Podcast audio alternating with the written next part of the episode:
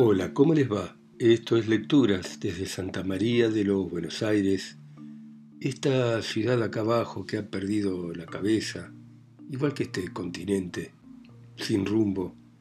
Y hoy vamos a volver sobre Benito Pérez Galdós, el gran escritor español nacido en la Gran Canaria en 1843 y que es uno de los representantes de la novela realista del siglo XIX.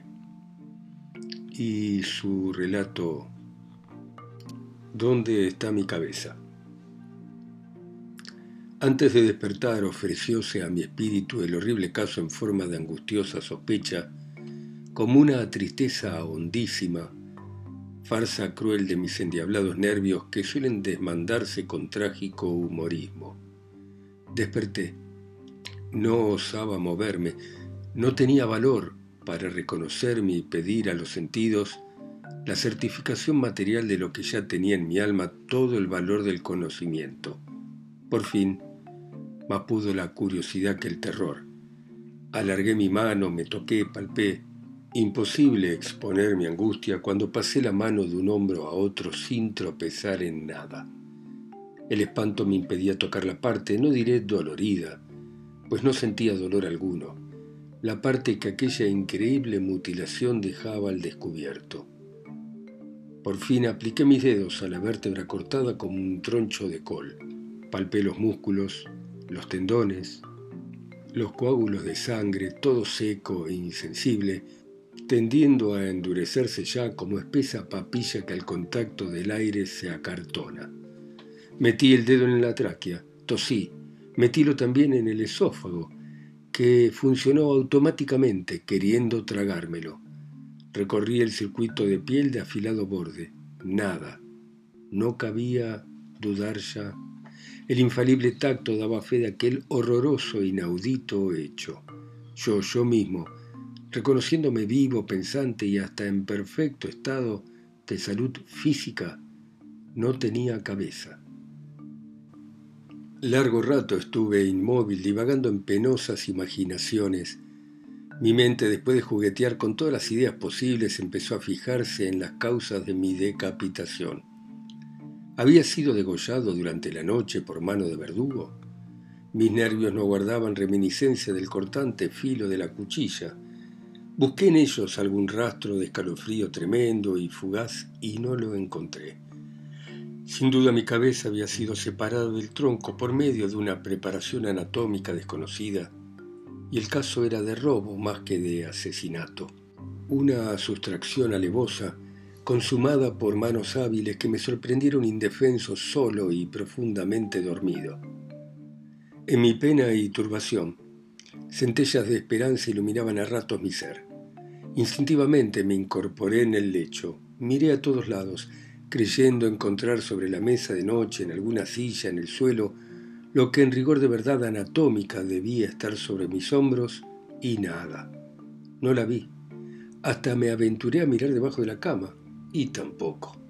Confusión igual no tuve en mi vida, ni creo que hombre alguno en semejante perplejidad se haya visto nunca. El asombro era en mí tan grande como el terror. No sé cuánto tiempo pasé en aquella turbación muda y ansiosa, por fin se me impuso la necesidad de llamar, de reunir en torno mío los cuidados domésticos, la amistad, la ciencia. Lo deseaba y lo temía, y el pensar en la estupefacción de mi criado cuando me viese aumentaba extraordinariamente mi ansiedad. Pero no había más remedio. Llamé. Contra lo que yo esperaba mi ayuda de cámara no se asombró tanto como yo creía. Nos miramos un rato en silencio. Ya Pepe, le dije, procurando que el tono de mi voz atenuase la gravedad de lo que decía. Ya lo ves, no tengo cabeza. El pobre viejo me miró con lástima silenciosa. Me miró mucho como expresando lo irremediable de mi tribulación. Cuando se apartó de mí, llamado por sus quehaceres, me sentí tan solo, tan abandonado, que le volví a llamar en tono quejumbroso y aún huraño, diciéndole con cierta acritud, ya podréis ver si está en alguna parte, en el gabinete, en la sala, en la biblioteca.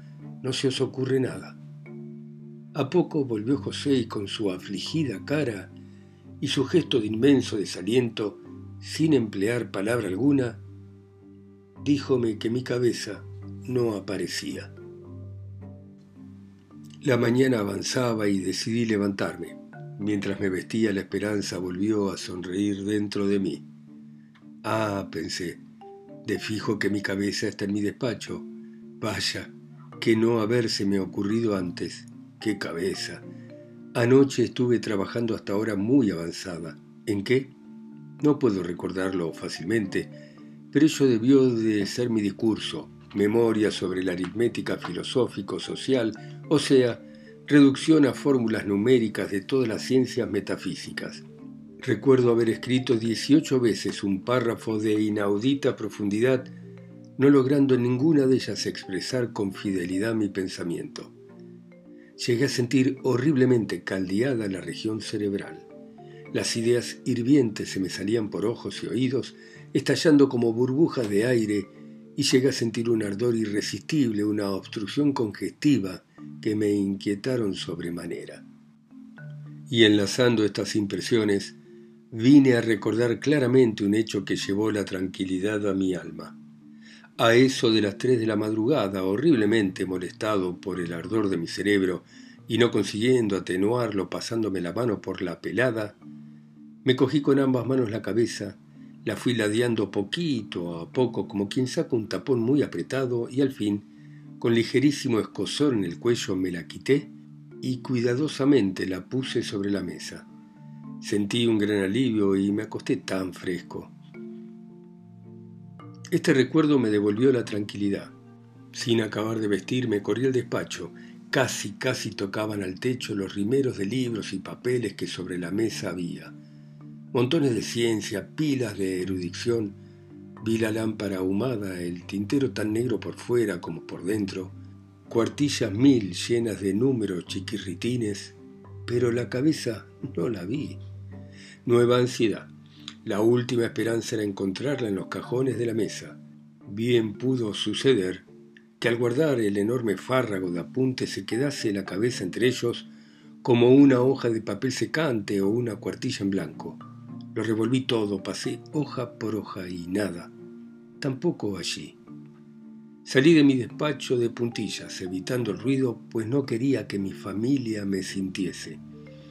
Metíme de nuevo en la cama, sumergiéndome en negras meditaciones. ¡Qué situación, qué conflicto! Por de pronto ya no podría salir a la calle porque el asombro y el horror de los transeúntes habían de ser nuevo suplicio para mí. En ninguna parte podía presentar mi decapitada personalidad.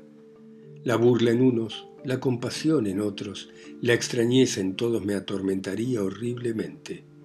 Yo no podría concluir mi discurso, memoria sobre la aritmética filosófica social, ni aún podría tener el consuelo de leer en la academia los voluminosos capítulos ya escritos de aquella importante obra. ¿Cómo era posible que me presentase ante mis dignos compañeros con mutilación tan lastimosa? ni cómo pretender que un cuerpo descabezado tuviera dignidad oratoria ni representación literaria. Imposible. Ya era un hombre perdido para siempre, acabado. La desesperación me sugirió una idea salvadora. Consultar al punto el caso con mi amigo el doctor Mikis, hombre de mucho saber a la moderna, médico, filósofo y hasta cierto punto sacerdotal, porque no hay otro para consolar a los enfermos cuando no puede curarlos o hacerles creer que sufren menos de lo que sufren. La resolución de verle me alentó. Vestíme a toda prisa. ¡Ay! ¡Qué impresión tan extraña cuando al embosarme pasaba mi capa de un hombro a otro, tapando el cuello como servilleta en plato para que no caigan moscas. Y al salir de mi alcoba, cuya puerta, como de casa antigua, es de corta alzada, no tuve que inclinarme para salir, según costumbre de toda mi vida. Salí bien derecho y aún sobraba un palmo de puerta. Salí y volví a entrar para cerciorarme de la disminución de mi estatura y en una de estas redobláronse de tal modo mis ganas de mirarme al espejo que ya no pude vencer la tentación y me fui derecho hasta el armario de luna. Tres veces me acerqué y otras tantas me detuve. sin valor bastante para verme, y al fin me vi. Horripilante figura, era yo como una ánfora jorobada de corto cuello y asas muy grandes. El corte del pescuezo me recordaba los modelos de cera o pasta que yo había visto mil veces en museos anatómicos. Mandé traer un coche porque me aterraba la idea de ser visto en la calle y de que me siguieran los chicos y de ser espanto y chacota de la muchedumbre. Metíme con rápido movimiento en la berlina. El cochero no advirtió nada y durante el trayecto nadie se fijó en mí. Tuve la suerte de encontrar a Mickey en su despacho y me recibió con la cortesía graciosa de costumbre, disimulando con su habilidad profesional el asombro que debí causarle. Ya ves, querido Augusto, le dije dejándome caer en un sillón, ya ves lo que me pasa. Sí, sí, replicó frotándose las manos y mirándome atentamente. Ya veo, ya. No es cosa de cuidado. ¿Que no es cosa de cuidado? Quiero decir, efectos del mal tiempo, de este endiablado viento frío del este. El viento frío es la causa de... ¿Por qué no? El problema, querido Augusto, es saber si me la han cortado violentamente o me la han sustraído por un procedimiento latroanatómico que sería grande y pasmosa novedad en la historia de la malicie humana. Tan torpe estaba aquel día el agudísimo doctor que no me comprendía. Al fin, Refiriéndole mis angustias, pareció enterarse y al punto su ingenio fecundo me sugirió ideas consoladoras. No es tan grave el caso como parece, me dijo, y casi, casi me atrevo a asegurar que la encontraremos muy pronto. Ante todo, conviene que te llenes de paciencia y calma. La cabeza existe. ¿Dónde está? Mm, ese es el problema. Y dicho esto, echó por boca unas erudiciones tan amenas y unas sabidurías tan donosas que me tuvo como encantado más de media hora. Todo era muy bonito, pero no veía yo que por tal camino fuéramos al fin capital de encontrar una cabeza perdida. Concluyó prohibiéndome en absoluto la continuación de mis trabajos sobre la aritmética filosófica social, y al fin, como quien no dice nada, dejóse caer con una indicación en la que al punto reconocí la claridad de su talento. ¿Qué tenía la cabeza?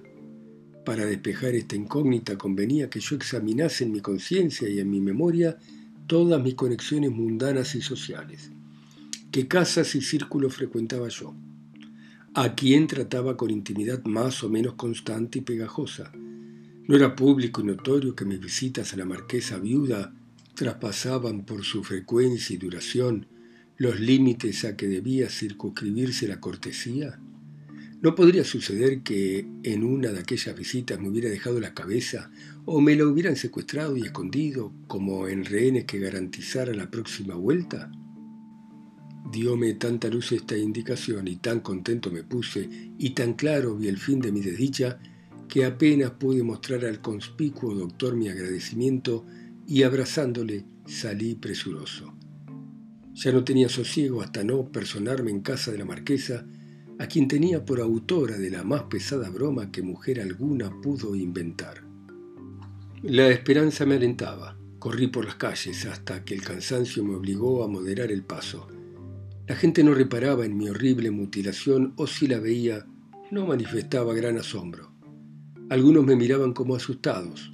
Vi la sorpresa en muchos semblantes, pero el terror no. Dióme por examinar los escaparates de las tiendas y para colmo de confusión Nada de cuanto vi me atraía tanto como las instalaciones de sombreros, pero estaba de Dios que una nueva y horripilante sorpresa trastornase mi espíritu, privándome de la alegría que lo embargaba y sumergiéndome en dudas crueles. En la vitrina de una peluquería elegante vi... Era una cabeza de caballero admirablemente peinada, con barba corta, ojos azules, nariz aguileña. Era, en fin, mi cabeza, mi propia y auténtica cabeza. Ah, cuando la vi, la fuerza de la emoción por poco me priva del conocimiento. Era mi cabeza, sin más diferencia que la perfección del peinado, pues yo apenas tenía cabello para peinar y aquella cabeza ostentaba una espléndida peluca. Ideas contradictorias cruzaron por mi mente. ¿Era? ¿No era? ¿Y si era? ¿Cómo había ido a parar allí? Si no era, ¿Cómo explicar el pasmoso parecido? Dábanme ganas de detener a los transeúntes con estas palabras. Hágame usted el favor de decirme si es esa mi cabeza. Ocurrióme que debía entrar en la tienda, inquirir, proponer y por último comprar la cabeza a cualquier precio. Pensado y hecho. Con trémula mano abrí la puerta y entré. Dado el primer paso, detúveme cohibido, recelando que mi descabezada presencia produjese estupor y quizá hilaridad. Pero una mujer hermosa, que de la trastienda salió risueña y afable, invitóme a sentarme, señalando la más próxima silla con su bonita mano, en la cual tenía un peine. Muy bien, muy simpático, muy original Benito Pérez Galdós. Vamos a volver en algún momento con él. Ustedes escuchándolo en sus países, ciudades, islas, continentes, pueblos, a través de mi voz, acá sola y lejos, en Santa María de los Buenos Aires. Chao, hasta mañana.